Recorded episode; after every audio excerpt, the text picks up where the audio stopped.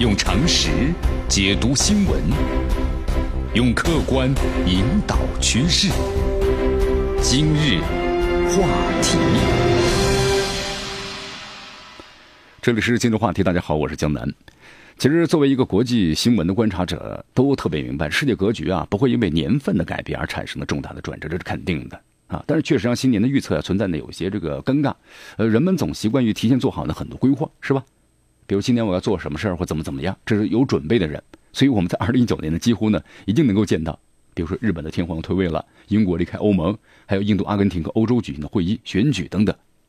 那么有意在二零二零年对总统职位发起冲击的美国政客，也到了。宣布的参选的紧要关头，当然最迷人的部分我们说了，还是混乱世界中的不确定性。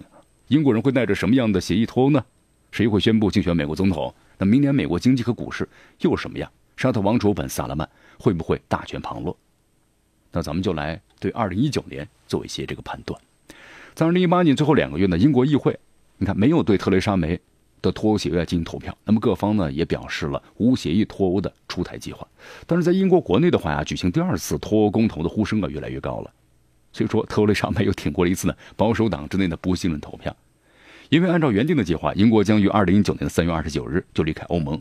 虽然这个欧盟啊各成员国也许会这个再给英国一些时间，以便让脱欧协议通过，但是离开欧盟之后的英国不过是进入一段的过渡期。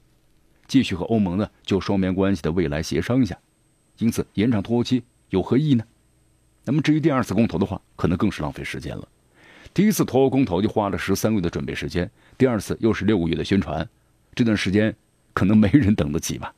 所以英国脱欧呢肯定要按时脱的，在英国议会啊对协议呢寸步不让的情况之下，这无协议脱欧可能性也许会更大了。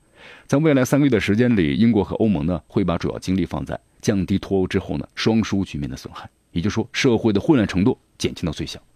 另外就是坚韧的特蕾莎梅啊，她不是一位轻言放弃的女性，她会以首相的身份带领英国呢，直到二零二零年底过渡期结束，而不是在尘埃落定之前就把烂摊子 甩给别人了。在这个大洋彼岸的英国，啊，呃，你看，都是这样。那么他们的对岸的美国呢？随着财政和货币政策。刺激效果推进，这经济增速啊放缓成为呢市场的共识了。你看，货币基金组织就是 IMF 此前的曾经预测那样，特朗普的减税计划将使今年美国的 GDP 增速保持在是百分之二点九，但是明年呢就降低了，可能就二点五了。那么至于美国经济究竟会减慢到何种程度，可能还要取决于特朗普政府呢是不是打算继续增加贸易壁垒，进一步的拖垮全球经济增长的步伐。然后就是考虑到啊，民主党呢在十月的中期选举之后呢夺回了众议院的控制权，特朗普呢推行政策那变得非常非常的难了，这华盛顿呢陷入僵局的次数肯定会增加的，联邦政府呢可能会更加的频繁的关门。此外就是特朗普呢还面临被弹劾的风险呢 不过到了二零一九年呢，特朗普确实没有太大的必要了啊。就说弹劾方面，毕竟啊新一轮的美国总统大选就要启程了，你现在预测大选结果太早了吧？明年的焦点。那么主要在于呢，谁会参选的问题，是不是？那么对共和党人来说，没有谁可能比特朗普呢更合适人选了。民主党内的参选就多得多了，前副总统的拜登有机会获得提名。上届的初选之中啊，败给希拉里的桑德斯可能卷土重来。纽约前市长比特朗普更有钱的亿万富翁布隆伯格自然不容小觑。那么在中期选举中啊，对共和党的。这个票仓，德州掀起民主党浪潮的，像贝托奥洛克也是值得关注，啊，我们说，当然，你尝到中期选举的甜头之后啊，民主党呢也可能选中年轻的少数群体的候选人，那么将这个身份的政治啊发扬光大。在中东呢和东亚，两位八零后的领导人和特朗普的关系也可能面临的停滞，这就是三十三岁的沙特王储的本萨勒曼。三十三岁的沙特王储本萨勒曼呢，在。记者卡舒曼遇害之后，国际形象一落千丈。尽管本国政府呢一再的否认，美国中央情报局暗指呢就是王储本人那么指示的谋杀。在未来一年的话呀，本萨勒曼在国际社会呢肯定要低调行事，把主要精力啊就放在沙特国内的经济改革上。那么特朗普呢会尽力和沙特维持平衡交往，不会再有进一步的亲密关系。那么另外一位就是本年度在新加坡呢实现了首次特金会的朝鲜最高领导人金正恩。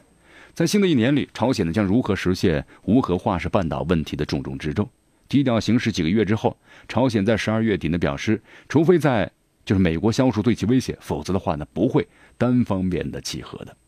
随后呢，特朗普就许下了一个圣诞的愿望，期待呢和金正恩的再次会晤。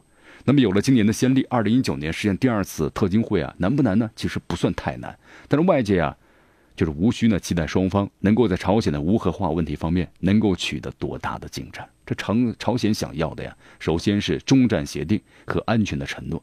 但是对特朗普来说呢，利用对朝鲜的政策为二零二零年的大选贴金，这才是呢最要紧的事情。用常识解读新闻，用客观引导趋势。今日话题。